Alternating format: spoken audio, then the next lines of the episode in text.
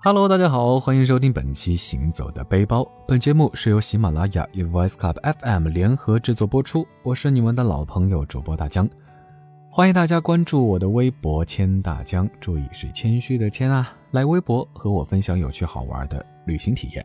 你看过了许多美景，你看过了许多美女，其实很长一段时间呢，一直会有人问大江说：“哎，大江，你已经去了那么多地方，为什么还要一直找机会去旅行呢？”其实不只是身边的朋友，包括有时候啊，大江的爸妈呢也会觉得有点不务正业。其实相比于我遇到的很多背包客来说，我真的只能算是把旅行当做兴趣了，而他们真的好像是把旅行当做了生活，所以很多时候还是会羡慕，比如旅行里的张馨予、梁红。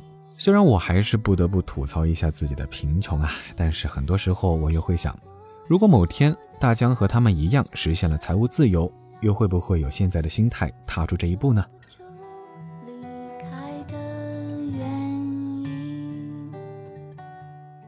说到这儿呢，大江突然想起了但丁在《神曲》里面写过的一句话：“Go your own way, let others talk。”那大家应该对这句话呢还是挺熟悉的吧？没错，走自己的路，让别人说去吧。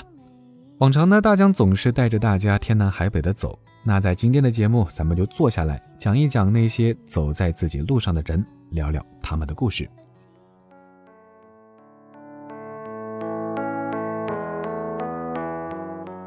还记得有人和大江说过，嗯，如果你没有想清楚就走在路上，那么这条路就不是你的，你只不过是把在走的这条路当成你自己的。但他也说，事实上我们或多或少都做过这样的事情，不知缘由的踏上一段旅程，自诩为追求一种生活境界，但我们内心却并不知道这条路的意义。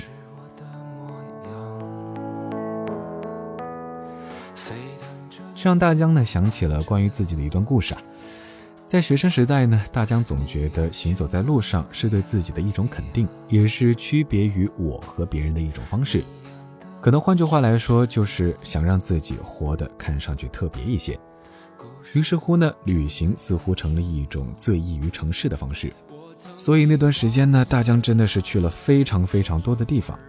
虽然时至今日也会觉得当时去的一些地方并没有太多的意义，但说实话呢，也比较庆幸当时还没有朋友圈，自己的旅行并没有被社交网络毁得太多。毕竟无需 P 图，无需发朋友圈，无需回复。那时候需要做的呢，就是给三五个好友写上一张明信片，给这样一个无信时代一个偶尔慢下来的理由。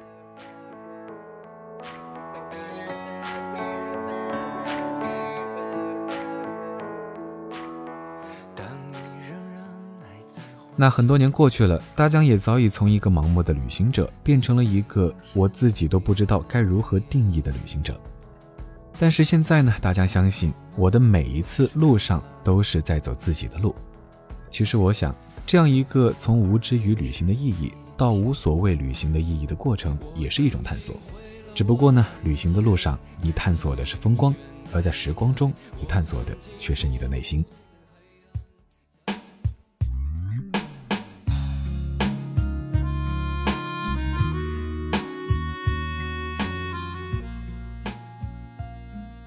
二零一一年的时候，大江去过云南。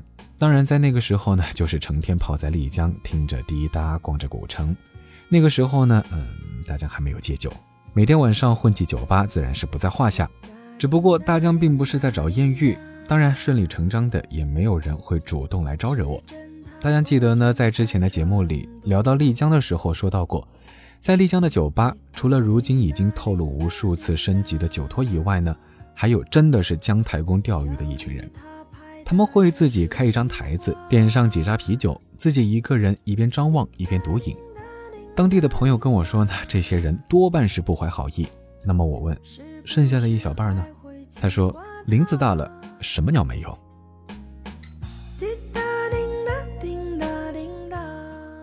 那就这样呢，我和这只鸟认识了。第一次看到他的时候，他一个人在酒吧的角落里，自己点了一打啤酒，自己喝了大概有三四瓶，估计已经等了好久好久，不知道是不是没有等到合适的，还是压根没人理会他。起初呢，大江也并没有在意，直到我回到青旅的时候，发现他坐在楼下大厅打三国杀的时候，才意识到，哎，原来我们住在同一家旅馆。那差不多就是这样呢，我们算是认识了。他并不是那种称得上非常漂亮的人，但做事非常的得体，也很放得开。嗯，但绝对不是浪荡。你会在接触他后，很快分辨出她是个优秀的姑娘。不过大江和他之间其实并没有太多的故事，因为第二天他就只身去香格里拉了。或许因为香格里拉着实不大，哎，我们在那儿又遇到了，所以才有了后面的对话。却因为这样的对话呢，我一直念念不忘。我问他：“你为什么来云南？”他笑着说：“来艳遇啊。”我也笑着问：“那遇到了吗？”他说：“来了之后才知道，艳遇什么的都是骗人的。”然后呢，两个人在古城四合院里的情侣院子里陷入了沉默，只剩下手里各自一瓶科罗娜。突然呢，他笑着说：“这次回去我就结婚了。”嗯，大江说实话，当时还没反应过来，调侃的问道：“那把你老公一个人留在家里，自己来度蜜月吗？”这时候他收起了笑，只是淡淡的说：“嗯，我们没有爱情。”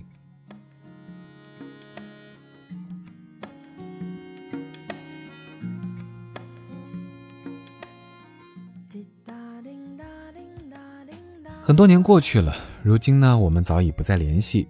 后来一次机缘巧合有了微信，寒暄几句，发现他并没有结婚，如今也依旧天南海北的走。我想，他大概是找到了自己的那条路吧。伤心的泪儿谁来擦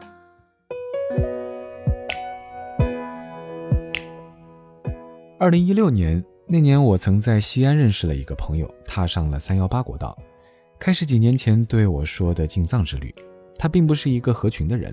在西安的时候呢，我和他合租在一栋老楼里，他已经在这里住了几个月，而我呢算是个新来的，而且呢也并没有什么计划常住下去。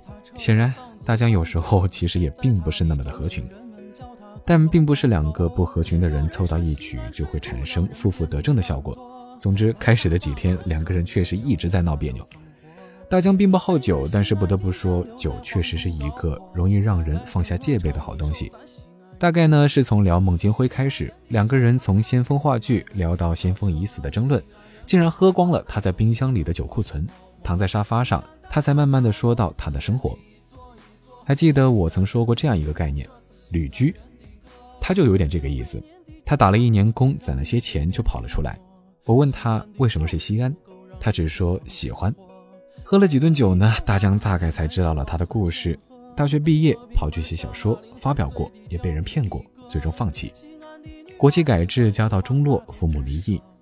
他和我说的时候，只是寥寥数字带过，但我呢，总是或多或少的能体会这些字眼背后的故事。我问他：“那你现在还写东西吗？”他抱着粗口说：“早就不写了。”就像他说，他大概这辈子都不会去西藏一样。我问他为什么，他说因为不写了，所以也就没有必要去了。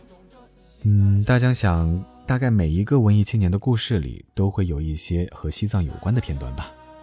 好在关于他的故事并没有从我们在西安分别后就此终结，就像在这个故事开始时的那样。二零一六年，他骑着从成都买的二手自行车开始了三幺八国道之旅。我很好奇他是怎么骑着这辆破车活着到达拉萨。我想，这应该是属于我们的下一个故事了。或许现在的他，应该已经重新拿起笔，重新开始自己的路，探索新的人生了吧。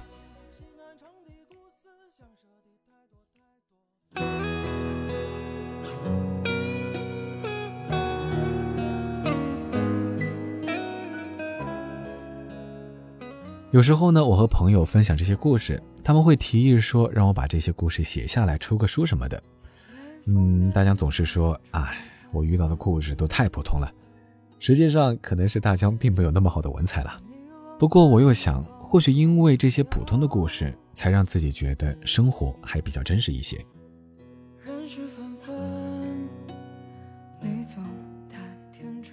有时候呢，大家会非常怀念自己还能够喝酒的那段日子啊，在戈壁上被老乡打着炸金花，然后灌得不省人事。在蒙古包被老乡灌了一斤白酒，在广西和几个年轻人喝到太阳升起，这些故事后，我想戈壁上的老乡应该还在开着车，给无数后面来的游客讲述那里的故事吧。内蒙的老大爷呢，应该也还在给每一个后来到那里的人讲述他年轻时在部队的故事。至于广西遇到的那几个呢，我想其中的某些应该早就已经结婚了吧。但愿一起走下去的是那时身边的人。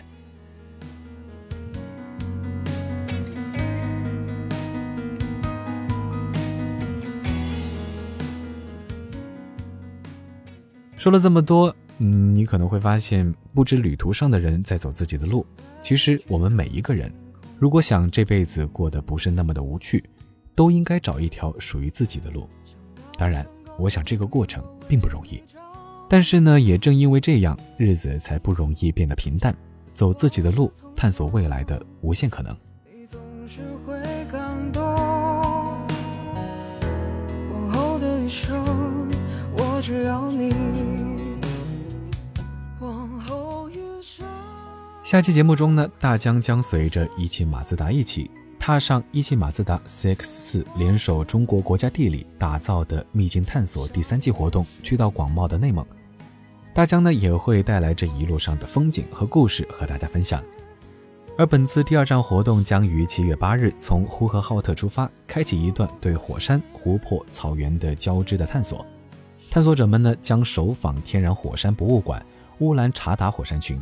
途穿平顶山，路过九曲河，取景火山与湖海兼容并蓄的达里诺尔湖，最终回到素有“草原明珠”之称的锡林浩特，沿地心之窗步步试探，感受亿万年自然雕琢的神来之笔与大美之境。从远观火山真容到走进火山内心，希望呢，我们能够通过这样的活动，让更多的年轻人踏上探索的旅程，在旅程中找到自己的路，也找到最真实的自己。好了，本期的节目就是这些。我是大江，欢迎大家关注我的微博“千大江”，谦虚的谦，来微博和大江分享有趣好玩的旅行体验。千万记得下期节目准时来这儿，和大江一起探索神奇的内蒙之旅。所